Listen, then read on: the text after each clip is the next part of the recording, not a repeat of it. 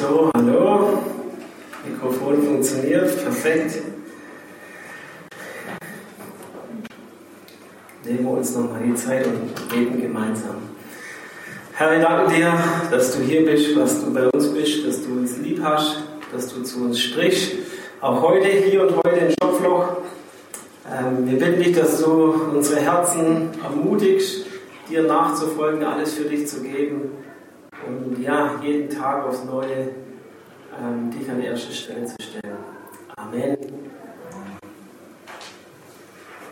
So, jetzt gucken wir mal, ob das auch funktioniert mit Beamer. Ah, ihr seht es sogar da vorne. Ne? Das ist ja super. Genau, meine Familie habt ihr ja schon gesehen. Ähm, wir sind nicht immer dabei, aber für diese Woche hier im Schopfloch haben wir gesagt, komm, wir gehen gemeinsam. Dann sind die drei immer alleine daheim und wir haben einfach mal ein bisschen Zeit zusammen. Im Reisedienst man schon viel unterwegs, vor allem wenn wir da in Ansbach wohnen, wo wir wohnen. Die meisten, die meisten Dienste sind eben schon so, sage ich jetzt mal, im ganzen Großraum Stuttgart.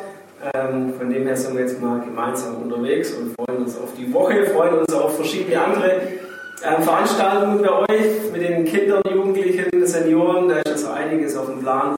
Genau, freuen wir uns, euch einfach nochmal die, Woche ein bisschen zu sehen. Einige oder die meisten von euch wahrscheinlich nochmal. Genau, ihr seht, wir sind seit 2017 in Sambia. 2016 sind wir nach ähm, Kanada ausgereist, waren da dann fast ein Jahr, sind dann kurz nach Deutschland gekommen und sind dann wieder nach Sambia gegangen. Welche Richtung muss ich drücken?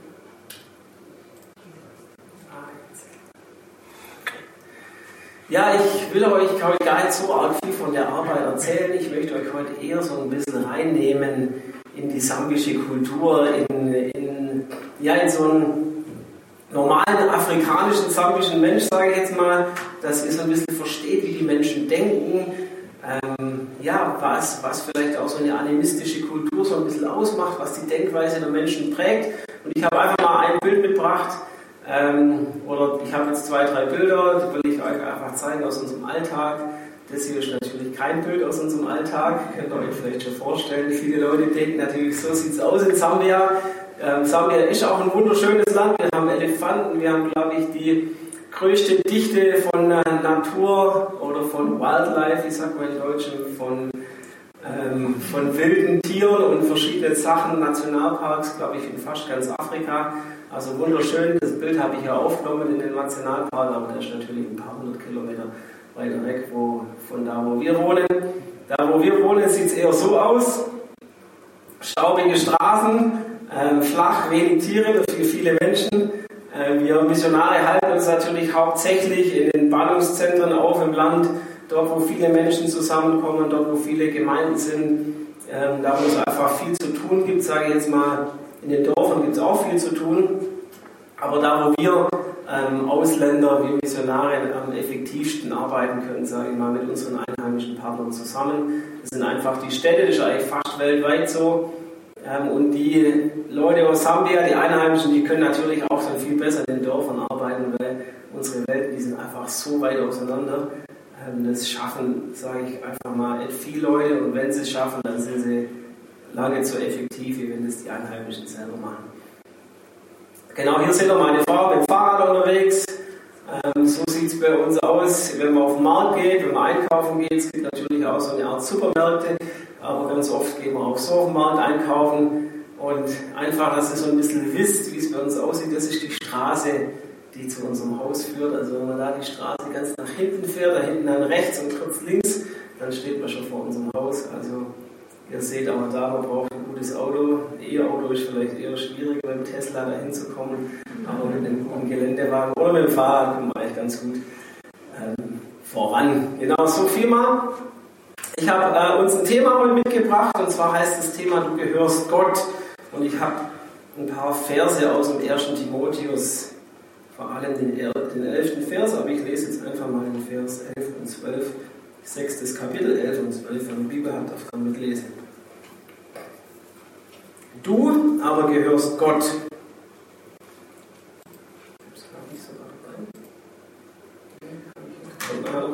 Du aber gehörst Gott und du stehst in seinem Dienst. Halte dich daher von all diesen Dingen fern.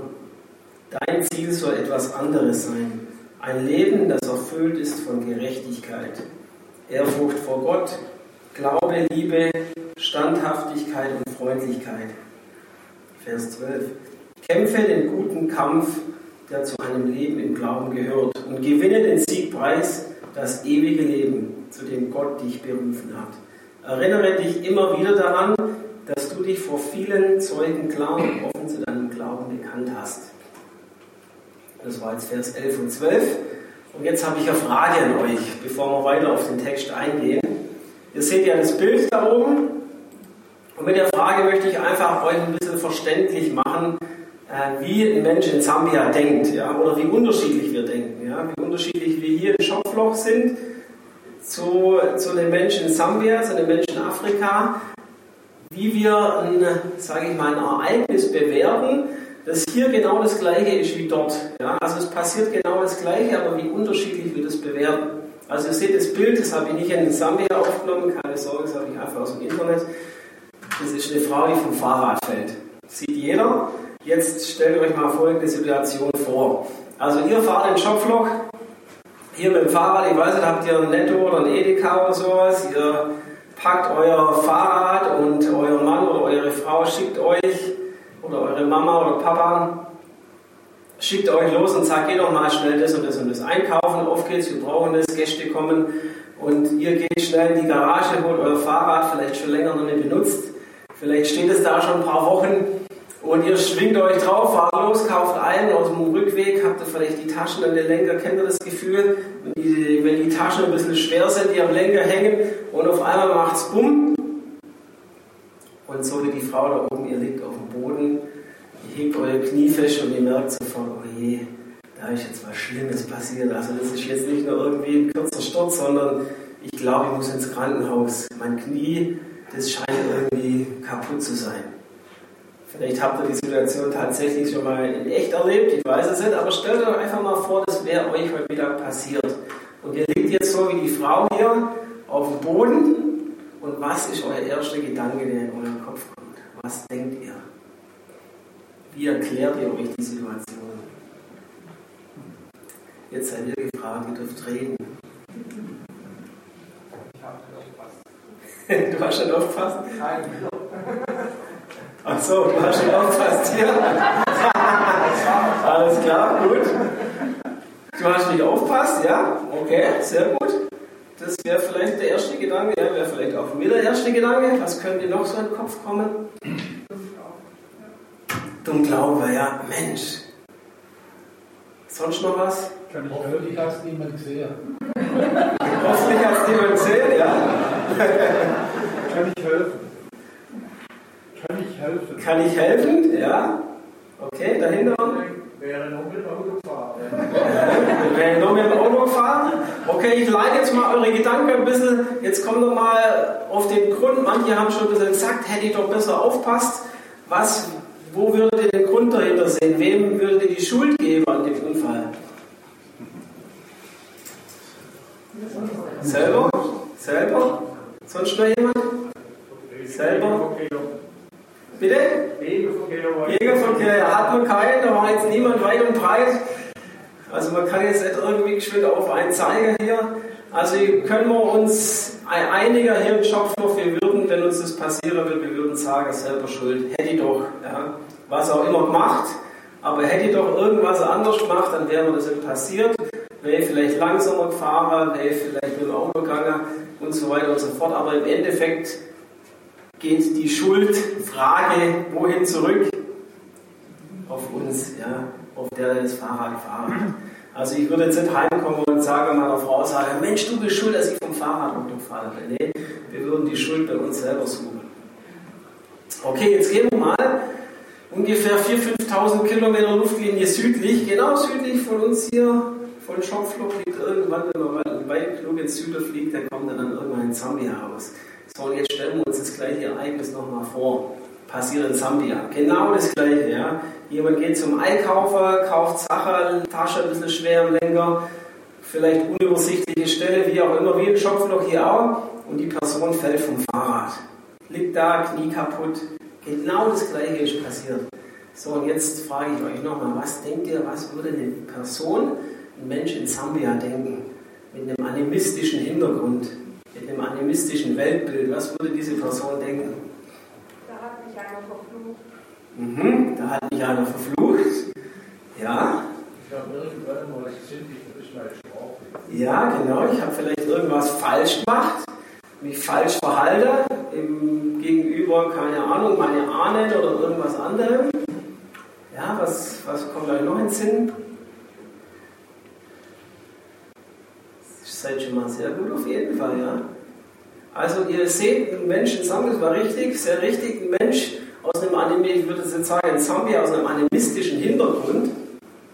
Also, ähm, und es sind ganz, ganz schön viele Leute auf der Welt, also ich würde mal sagen, keine Ahnung, das sind mehrere Millionen, ja, hunderte von Millionen, die wahrscheinlich auf dieser Welt sind, die einen animistischen Hintergrund haben. Auch wir in Deutschland hatten das, wenn ich immer in manche Stunde unterwegs bin und wir reden darüber über das Thema, da sagen mir manche ganz ältere Frauen oder, oder Männer damals, sagen, ja, das war bei uns auch so.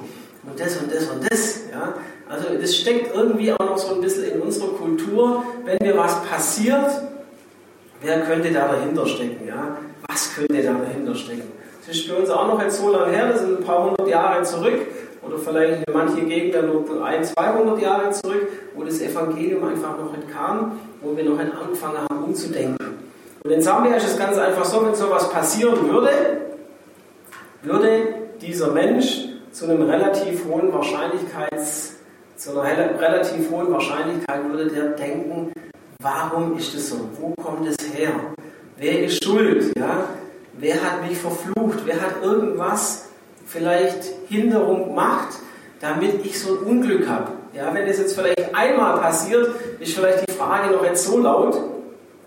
Aber wenn vielleicht in der gleichen Woche nochmal irgendwas passiert, wenn man vielleicht noch krank wird oder das Kind krank wird oder irgendwas anderes Schlimmes noch passiert, dann stellt sich natürlich die Frage umso mehr ja? und umso schneller und umso tiefer und umso heftiger.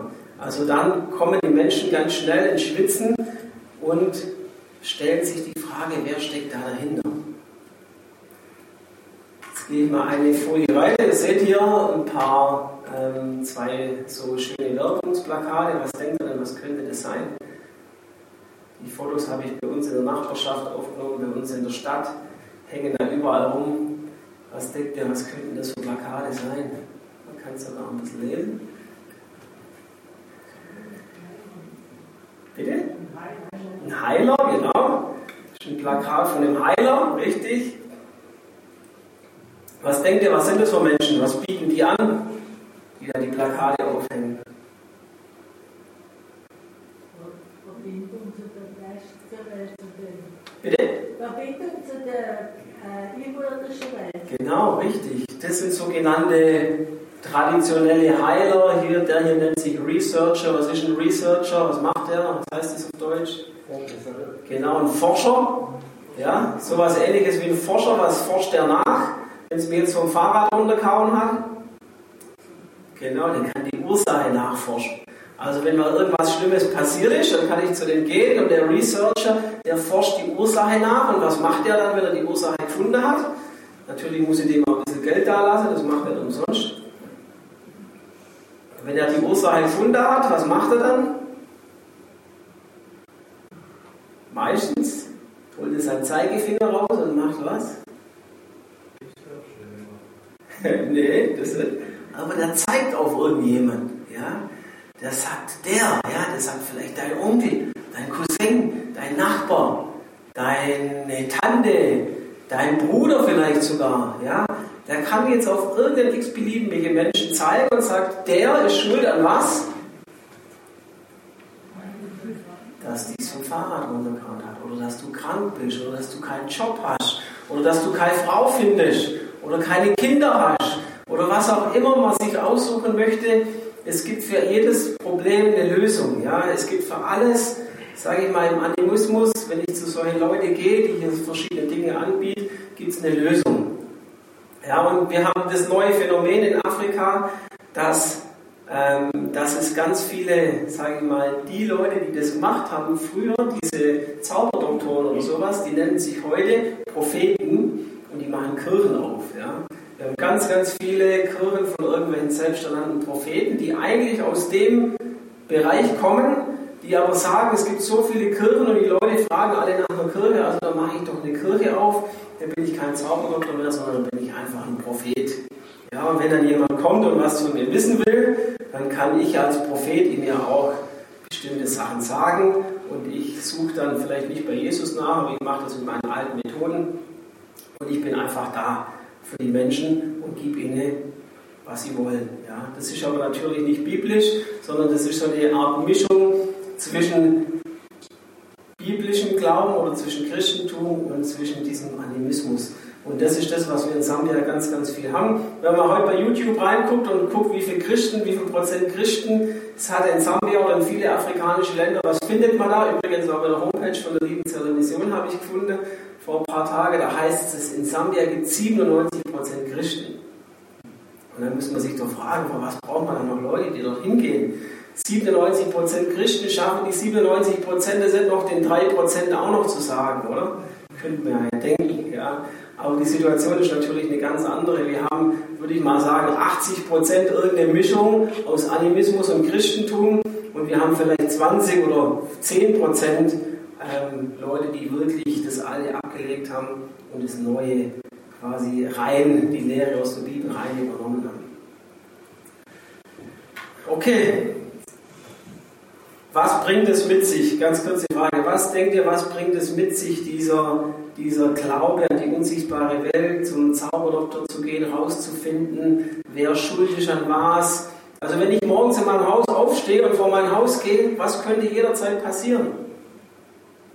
Es könnte ja jederzeit jemand kommen und auf mich zeigen, oder?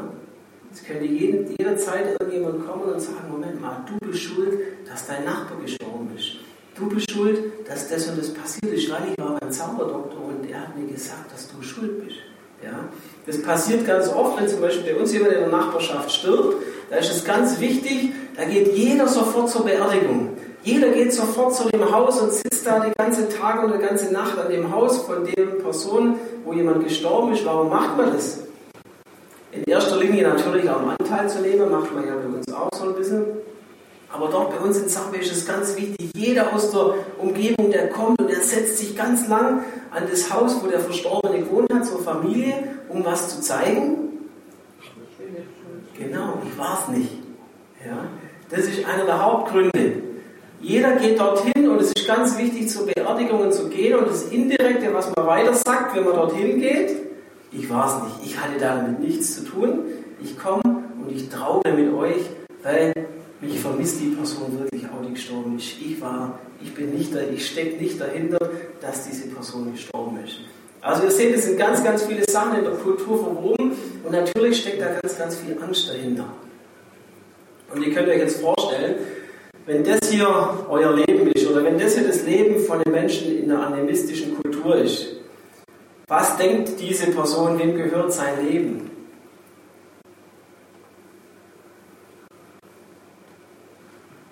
Also in der animistischen Kultur, nochmal so zur Verdeutlichung, man muss immer gucken, dass man sein Leben irgendwie in der Balance hat. Man muss irgendwie immer irgendwelche Mächte oder Ahnen beeinflussen, dass das Leben quasi sich auf die richtige Seite schwingt, dass es mir gut geht, ja? Dass das Leben auf der guten Seite steht. Wenn ich das nicht mache, dann kann mein Leben auch schnell auf die schlechte Seite ich verliere meinen Job, ich verliere meine Gesundheit, mein Geld, meine Familie, alles, was ich habe. Also ein Mensch aus einer animistischen Kultur, der würde sein Leben so beschreiben, das ist so ein Spielball zwischen verschiedenen Mächten. Ja? Und ich muss diese Mächte beeinflussen, damit mein Leben auf der guten Seite steht. Ja? Also, das hat ganz viel mit Angst zu tun. Wenn ich keine Macht über mein eigenes Leben habe, wenn es so ein Spielball ist von verschiedenen Mächten, was passiert dann in meinem Herzen? Dann bekomme ich was? Was ist das Grundgefühl? Angst, genau. Das Grundgefühl ist immer Angst, weil ich könnte immer beschuldigt werden oder es könnte irgendwas Schlimmes passieren. Das heißt, die Mächte, die ich beeinflusse, die sind nicht stark genug und mein Leben zieht sich in eine schlechte, auf die schlechte Position, auf eine schlechte Seite, wo es mir schlecht geht, wo ich krank bin, wo ich keine Frau finde, keine Kinder habe und so weiter und so fort. Also, ein Mensch mit einem animistischen Denken, der hat immer Angst, weil sein Leben so ein Spielball ist zwischen verschiedenen Mächten. Und jetzt schauen wir mal in die Bibel. Ich habe den Text jetzt oben. 1. Timotheus, was steht da? In Vers 11, ganz am Anfang. Du aber gehörst Gott. Also wem gehört unser Leben? Genau, unser Leben gehört Gott. Wenn wir in die Bibel reinschauen, wenn wir wirklich glauben an das, was Jesus sagt, was in der Bibel steht, dann wissen wir ganz klar, unser Leben ist kein Spielball zwischen irgendwelchen Mächten. Unser Leben gehört Gott. Also wo muss ich mein Leben hintun? In Gottes Hand. Genau. wenn ich mein Leben in Gottes Hand gebe, was kann dann mit meinem Leben passieren? Es kann nichts mehr passieren, ja. Es ist in Gottes Hand, ich habe es abgegeben. Es ist kein Spielball mehr von Mächten, sondern es ist in Gottes Hand. Es ist in dessen Hand, der stärker ist wie alles. Ja? Der stärker ist wie, wie alle Mächte dieser Welt. Wir haben es vorhin gesungen.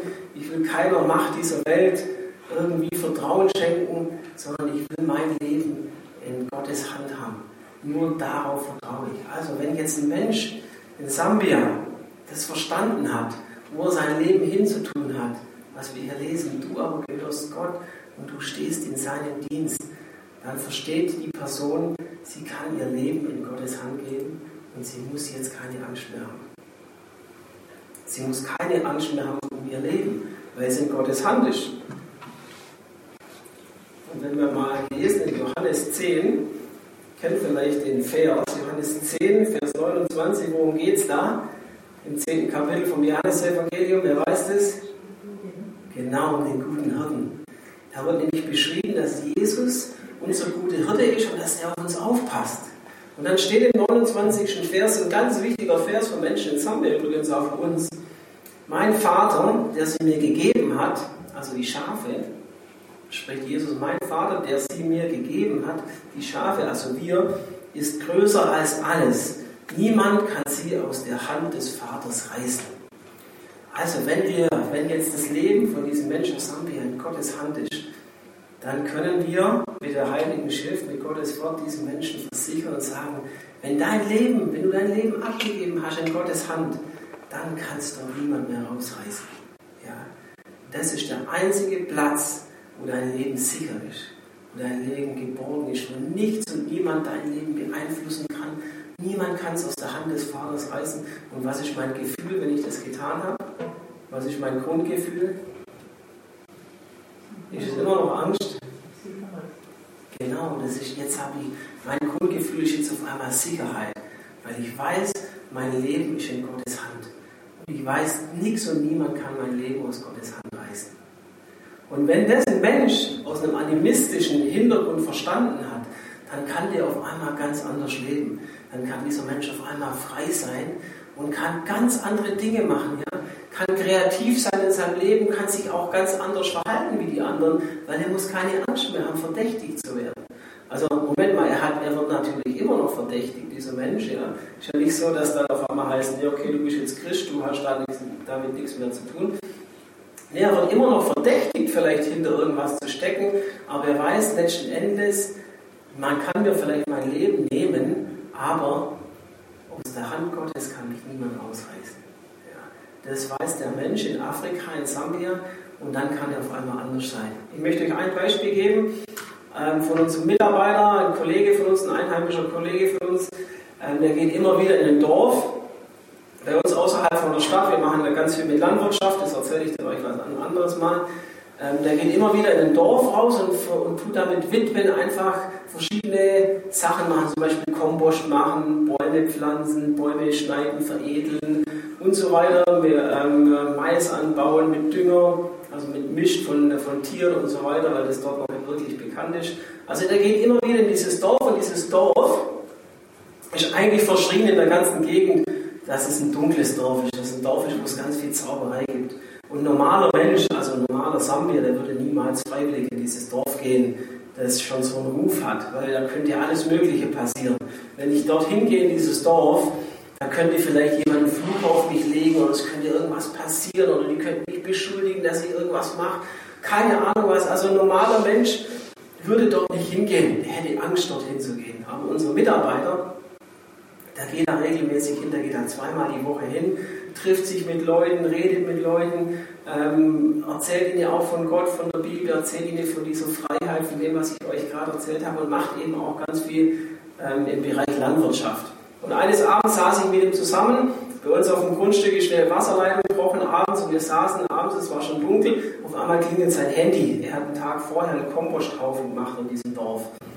Und sein Handy klingelt und ich höre so, also er hat es nicht auf Lautsprecher, aber ich habe gehört, am anderen Ende der Leitung waren ganz viel Aufruhr, ganz viel ähm, ja, laute Stimmen, lautes Geschrei. Und er hat dann erstmal versucht, äh, versucht herauszufinden, was eigentlich das Problem ist. Und als er dann aufgelegt hat, habe ich ihn gefragt, was war denn jetzt das Problem? Also ich wusste, dass die von dem Dorf angerufen haben. Und dann hat er mir gesagt, ja, es ist so, ich habe gestern einen Kompost mit denen gemacht. Wir hatten es vorhin, bei uns wird es manchmal 6 Grad halt kalt ähm, nachts. Und wenn man Kompost macht, ja, da grünes Material, ein bisschen, bisschen Hühnermist reinmacht, ein bisschen braunes Material, schön mischt, schön nass macht, was passiert dann? Ihr wisst es im Schopfloch. Es dampft gewaltig. Genau, in so einem Kompost, da geht es bis zu 70 Grad und es dampft richtig. Und was denkt ihr jetzt, was haben die Leute gedacht? Genau, die Leute haben gedacht, nee, ihr lacht jetzt wirklich, aber das ist kein Witz. Bei uns ist das wirklich so, die Leute hatten Angst in diesem Dorf. Die haben gedacht, er hat jetzt da irgendwas gemacht und wollte, will das ganze Dorf damit verfluchen und dementsprechend aufgeregt war die natürlich. Und er hat dann zu ihnen gesagt, Leute, bleibt ruhig, ihr braucht keine Angst haben, geht in eure Häuser und ich komme morgen früh und ich erkläre euch alles. Das hat er ihnen am Telefon gesagt. Und das hat er dann auch mir gesagt. Weil er hat in seiner einheimischen Sprache gesprochen. Und dann habe ich ihn angeguckt und habe gesagt, wow, gehst du da wirklich hin? Hast keine Angst, dort morgen alleine hinzugehen. Die könnten ja alles Mögliche mit dir machen. Und er hat mich angeguckt und hat gesagt, nee, vor was soll ich Angst haben? Ich habe Jesus in meinem Herzen.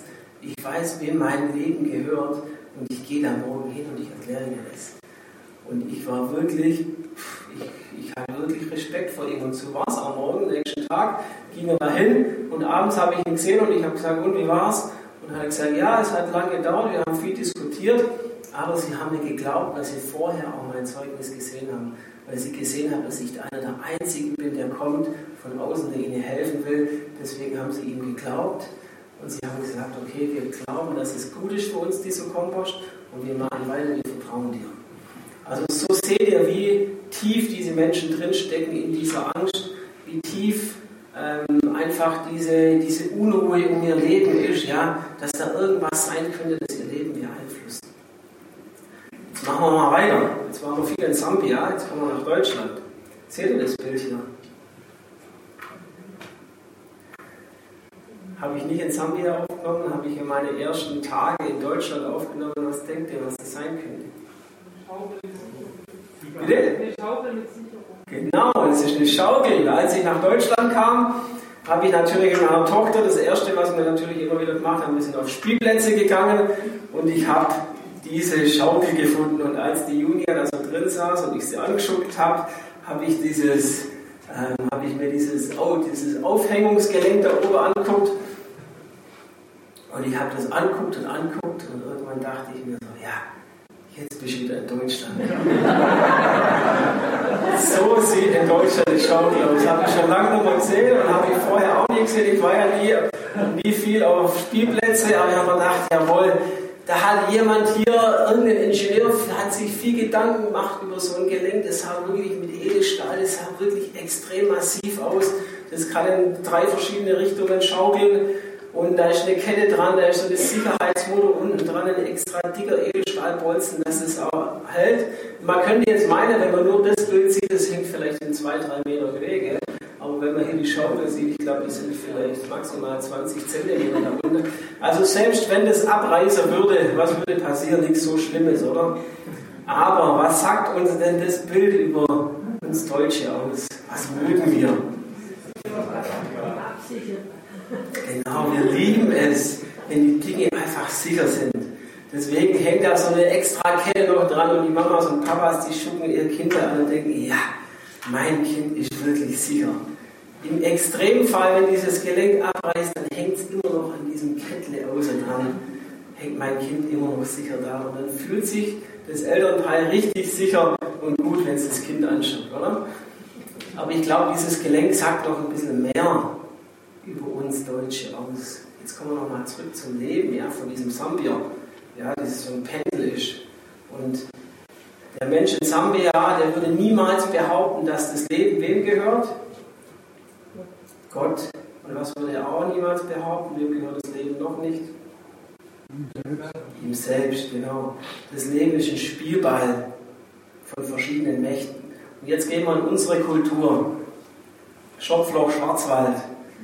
Wem gehört das Leben? Genau. Ha! Es gehört mir. Stimmt's, oder? Das Leben gehört mir. Und weil das Leben mir gehört, habe ich ein Problem. Ich muss ganz viel drumherum bauen, dass das Leben sicher ist. Seht die Kette da oben. Ich muss ganz viele Mechanismen in meinem Leben haben, weil das Leben ja mir gehört. Und was passiert, wenn das Leben so ein bisschen, wenn es mir vielleicht manchmal so fast aus der Hand gleitet, was bekomme ich dann? Was bekomme ich dann? Angst, genau. Haben wir jetzt bei Corona gesehen, gell?